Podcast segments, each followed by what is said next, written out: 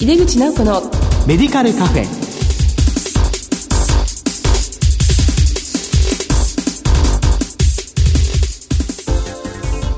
こんばんは。帝京平成大学薬学部の井出口直子です。この番組は医療を取り巻く人々が集い語らい情報発信をする場です。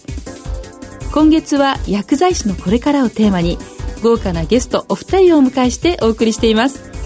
この後ゲストの登場です。お楽しみに。井出口直子のメディカルカフェ。この番組は手羽製薬の提供でお送りします。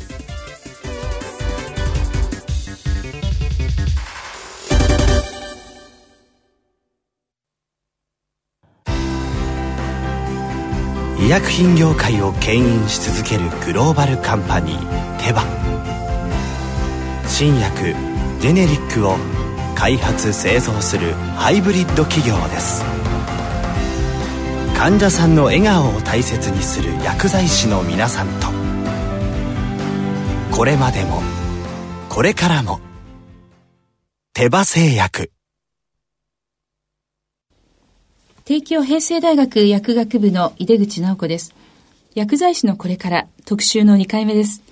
今回は医療政策とかかりつけ薬局薬剤師と題してお送りします今月のゲストをご紹介します前回に引き続きお越しいただきました。まず、日本薬剤師会会長の山本信夫さんです。山本さんどうぞよろしくお願いいたします。よろしくお願いします。そして、日本医療政策機構エグゼクティブディレクターの宮田敏夫さんです。宮田さんどうぞよろしくお願いいたします。よろしくお願いします。えー、ありがとうございます。まあ、今回のテーマのかかりつけ薬局薬剤師なんですけども、まあ、前回薬局ビジョンについてのお話をいろいろ伺いました。国は医療費をも抑制していくという方向で、動いているわけですけども、その中でそのかかりつけ薬局薬剤師のやるべきことというのはいろいろあるかと思うんですが、まあそれが、まあひいては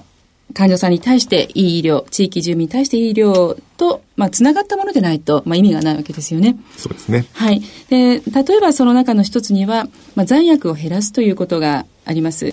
この残薬に関しては、だいぶ薬局薬剤師も取り組みが進んできているかなと思うんですが、山本先生、このあたりいろいろ会員さんから報告なりエビデンスなりは出ていますでしょうか？これまでの経過からすると最も分かりやすいのは調剤報酬ということで、まあ、表面的に出てくると。で、国では、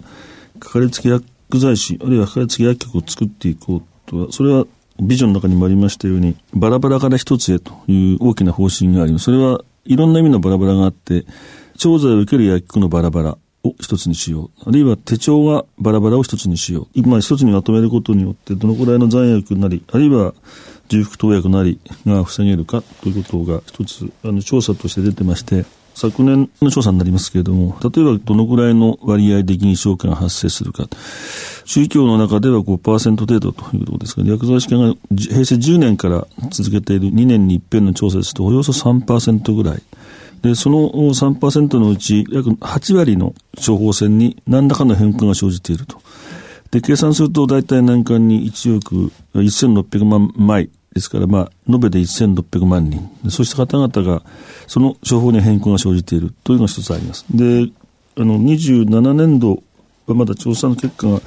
えー、公表前かもしれませんが、その中身についていろいろ評価しているんですが、前回26年調査はそれを単純にお金がどう減ったか増えたかという計算をしてみると、1年間にその大体1銀紹介あたり500円程度の医薬品費に変更があった。それをまあ、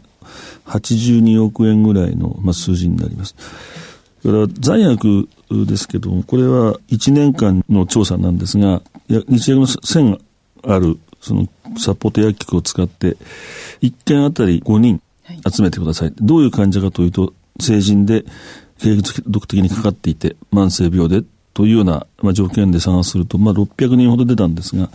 い、1年前の時には、飲み残しがない人が0%。で、飲み残しの金額がだいたい3000円ぐらいです。で、1年間、その、介入をして、いろいろ薬剤師が、こう、介入してみた結果、調べてみると、飲み残しのない患者が50%に増えた。飲み残しの額がだいたい1000円ぐらい。ということで、2000円ほど、まあ、薬剤費ですけど小さくなっていますので、そういったことを考えてみると、薬剤師が大変高いと言われながらも、薬剤師もそこそこに全体の医療費の中で、まあ、貢献をしている。で、しかもその飲み残し飲み忘れというのは何が起こるかというと、ただ物が無駄なのではなしに、飲み残した結果、薬が飲まれていないと病気が重症化するか、あるいは治らない。その結果、さらに医療費がかかるということになりますので、重複投薬ももちろん大きな問題ですけれどもまずは残薬を減らしていくということが、これ薬剤師にしかできないことですし、あの、ジェネリックのことを考えると、まあ、26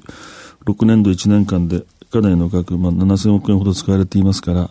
その額と、えー、それに要する、まあ、診療報酬、商材報酬の問題とか、あるいは70%近くの人が薬剤師が変えた方がいいよと言って薬を変えてますので、うん、それを割り算してみると、それなりの大きな効果になっているはずです。であの先発薬とそのジェネリック薬の価格比大体2.5倍ほどありますので、ジェネリック薬が100円とすると先発薬が250円。ですからその効果でもかなりな削減効果ですので、まあそこはいろいろと議論はあろうと思いますけれども、将来のことを考えてみると、やはり良いジェネリック薬品をうまく使っていくというのが薬剤師の仕事でしょうし、それをこう患者さんのも医師の方々もうまく利用することで、医療制度がこれからも維持できるという意味で言えば、頑張っているということだと思います。はい、で私もの、まあ、薬局薬剤師が、まあ、2ヶ月関わってドクターと一緒にそういうのを少し整理してジェネリックに変えられるもジェネリックにする漫然投与を減らすそれから残薬を整理したら2ヶ月後に保険請求額が3割減ったっていうのも出ていますのでやっただけのことはあるなと。で、それをどんどんこう形にして発表していかなきゃ、なかなかね、あの、世間の理解を得られないっていうところありますよね。あの、宮田先生はあの、ドクターでもありますので、こういったところに対する薬剤師の貢献っていうのはいかがなふうに考えられますでしょうか？期待してます。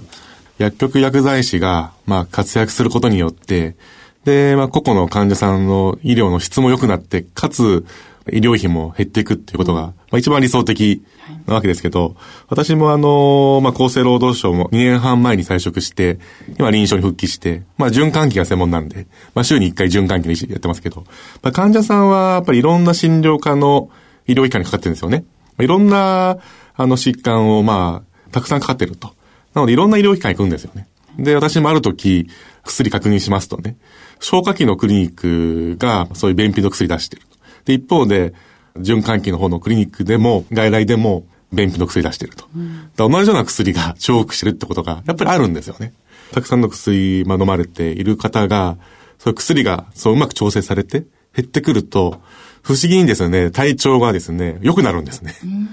患者さんもまあ、喜ばれると。まあ、かかりつけ薬局は、癌の術後だろうと、まあ、心臓の病気だろうと、まあ、脳の病気だろうと、本来一元的にかかりつけ薬局に、まあ、行くとすれば、まあ、そこで、まあ、薬は一元化されて情報も、まあ、整理されてくるはずなんですよね。各診療科の、まあ、外来医師ではわからないことが薬局ではわかる。で、さらに、ジェネリック医薬品は、まあ、薬事行政も品質のチェックに、まあ、力を入れてきて、政府も、まあ、2020年に向けて、まあ40%、50%ぐらいおろおろしている後発品の比率を、まあ80%にまあ、引き上げていこうと。まあ、欧米諸国とまあ同じような、まあ、率なんですけど、まあ、これをいきなり80%に、まあ、していくということは、これ結構大変なことなんですね。で、ジェネリック医薬品は非常にその、まあ、種類も多いですし、一方で似たような名前も、まあ、多いですので、まあ、安全安心に、その薬が飲まれていくためには、薬局薬剤師の役割非常に大きいと思います。やはりまあ今後、あの、こういった、あの、薬局薬剤師さんに対しては、当然その診療報酬の後押しも、まあ、あるというふうに思います。で、実際あの、まあ、厚生労働省の、まあ、保健局の、まあ、担当の方々にもいろいろ聞きますと、やはり、まあ、今回の改定の、まあ、キーワードは、まあ、地域医療包括ケアだと。で、そうした中で、このかかりつけ薬剤師。要は、まあ当然、なかなか大きなプラスっていうのは今の財源上厳しいと思うんですけど、あの後押しはあると思うんですよね。まあそういった方向で、まあぜひ頑張ってほしいと思うんです。で、あの、あと一方で、こう、健康サポートといいますか、その予防的なことですよね。特に、まあ、最近では認知症のケアをするために、まあ、薬剤師、薬局薬剤師も早期発見するような役割が担われていますけども、まあ、健康情報の発信ということに対して、えー、薬局薬剤師はどういうふうなことをやっていったらよろしいかとか、まあ、その辺の指標は山本先生いかがでしょうか？はい、あの宮田先生のように医師の資格を持っておられて行政官をなさってまた現場に戻るというお立場ですとその医師という存在感があるので比較的その説得力といいましょうかあるのかもしれませんけど薬剤師がその健康情報を発信するってのは非常に難しくてむしろ多少町の視線になりますけど入りやすい気楽に寄れるというそういう環境を作ることが実は一番重要なのかな。昨年あたりも随分言われたわけですけども、薬局は入場券がないと入れない。でも、ドラッグストアは簡単に入れるみたいな、そういう切り分け方っていうのは、薬局の存在感って極めて希薄だなという気がしますし、入場券がなくても入れるとこですから、むしろ、その気楽に相談に来ていただける、気楽に薬局を使っていただけるという環境を薬局がもし開ければ、そこは健康情報を発信することができるだろう。で、それはいつでもその提供できる体制、かそういうものを組んでおくことが大事ですから、今年の改定がの、まあ、点数見てご覧になっても、全体としてはそのかかりつけ機能というのを上げていくということがキーワードになってますので、少し長いスパンで見ていただくと、ジェネリックの使用促進が始まったのも平成12年ですし、在宅へ振り出したのも20年改定、22年改定あたりからですから、その割とロングスパンで見て、だんだんだんだん増えていくということなので、まあ、今回の改定も、そういう視点で見ると、あの、診療報酬もかかりつけ薬剤師になり、かかりつけ薬局をこう支援する形になる。それはまあ国がこの先何年間、こういう医療提供体制を組みたいという中に入るわけですから、当然そこに入っていくはずなので、それと同時に、その片方で手放してはいけない医薬品の供給というその部分をしっかりとグリップすることが多分大事なんだろうなというふうに思ってますけど。まあ、その相談機能であるとか、まあ、健康情報発信というのはこう長い目で見てね、まあ、未病っていうか、うん、あの病気を防いで、えー、医療費を下げるということに、まあ、じわじわとね聞いていけばいいですしただ本当にこう薬局を取り巻く環境というのは本当に随分変わってきているかと思います。まあ、そういう意味では今年ですね、2016年というのは、まあ、キーとなる年ということをお二人から伺ったんですけども、具体的にはどうなんでしょうか？宮田さんからお願いいたします。まあ、そういう消費税をその、まあ、上げていく議論の中で、まあ、税社会保障一体改革。で、私もあの、厚生労働省時代に、まあ、担当した仕事の一つなんですけども、はい、やはりその、まあ、2020年に向けて、医療提供体制のロードマップが、まあ、敷かれているわけなんですよね。2018年っていうのは、まあ医療計画、診療報酬改定、介護報酬改定、いろんなものが重なっている、まあ、年でありまして、で、基本的には、この2018年に向けてのこの前段階であるということなんですね。で、当然その、医師の世界も、まあ看護師の世界も、まあ皆それぞれドラスティックに改革を求められている。で、製薬企業も医療機メーカーも同じなんですね。今回2016年は、まあ、かかりつけ薬剤師といったキーワードが、まあ、出ているわけですけども、なんで先にこの薬局薬剤師ばっかり、あの、標的にするんだという意見、私の方にも、まあ、来てますけども、まあ、そういった面では、まあ、薬局薬剤師は、まあ、一味早く、まあ、スタートを切ると考えて、まあ、すると。で、実際今、あの、まあ、急性病院も、公的な病院はもうどこも今、もう赤字だらけで、で、もう看護ステーションも非常に、あの、経営厳しいですし、どこも本当に苦しいんですよね。私としては、本来はその、ま、地域医療構想をその都道府県が立てていくために、ま、厚生労働省は、まあ、900億円ほどの基金を、ま、積んでいるんですけども、ま、医療機能の、ま、再編や統合で、各地域で、まあ、医師会や薬剤師会や看護協会や、まあ、いろんな方々が調整会議に参加して、そのお金の使い方を考えなきゃいけないと。ですけども、なかなかその私見てますと、まあ、各地域でもまだまだそういった取り組みっていうのは、まあ、進んでないなというふうにまあ思います。まあ、いろんな課題がたくさんあると思うんですけども、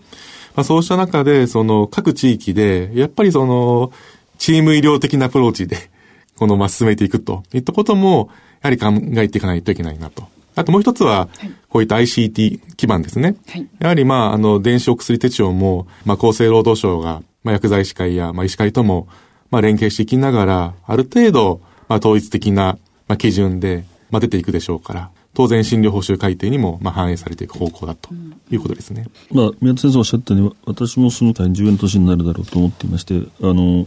で、まあ、2016年、まあ、今年になりますけど、改定はもう目の前に来ていますので、4月から変わる。しかし、それと同時に、18年でしょうかね、18年の同時改定に向けて一斉にことが起き出す。で、そこでしっかりと薬剤師なり、あるいは薬局なりということが、色が示せないと、えー、2018年が厳しくなる。で、それは、あと3年間ですけども、その先にある後の4年間と言いましょうか、2025年までの1年手前に同時改定が来ますので、むしろ目の付けどころとしてはそういうスパンなのかなと思います。で、ICT については手帳はあの、先生ご心配の部分もありましょうけれども、日薬が昨年、プラットフォームでのものをリリースしましたので、厚生労働省と調整をしながら各ベンダーさんがそういう乗れば、十分にコントロールできる仕組みになっていますので、まあ、それを、まあ、スタンダードにして使っていくことで、その手帳は使えただまあ、皆さんが全員スマホが使えるかどうか わかりません。それは多分紙の手帳を残りながら、これから我々としては考えなきゃいけないので、今年は極めて、あの、重要な年だというふうに理解しています。はい、ありがとうございました。えまだまだちょっとお話をお聞きしたいんですけども、お時間になってしまいました。というわけで、薬剤師のこれから特集の2回目は、医療政策とかかりつけ薬局、薬剤師についてお送りしました。今月のゲスト、日本薬剤師会会長の山本信夫さん、そして日本医療政策機構エグゼクティブディレクターの宮田敏夫さん、2回にわたりお忙しいところ本当にどうもありがとうございました。ありがとうございました。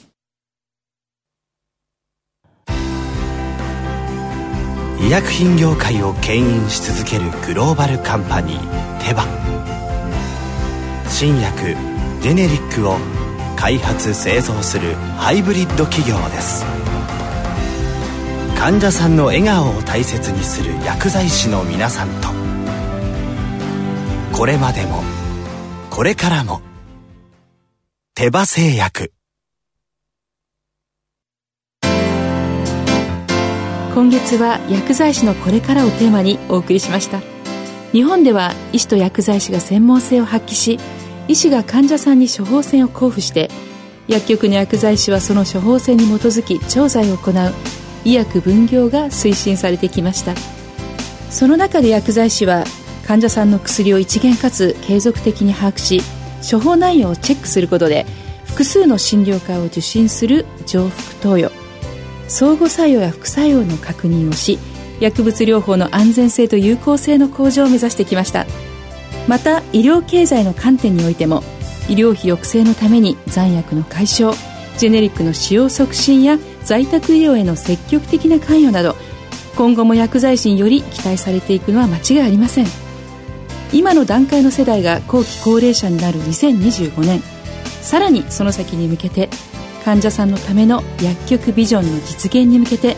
一人一人の力で薬剤師の道筋を確かなものにしていきましょう。さてこの番組は放送後にオンデマンドとポッドキャストで配信しています。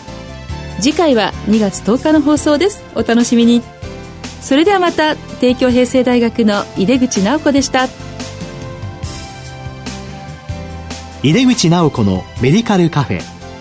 この番組は手羽製薬の提供でお送りしました。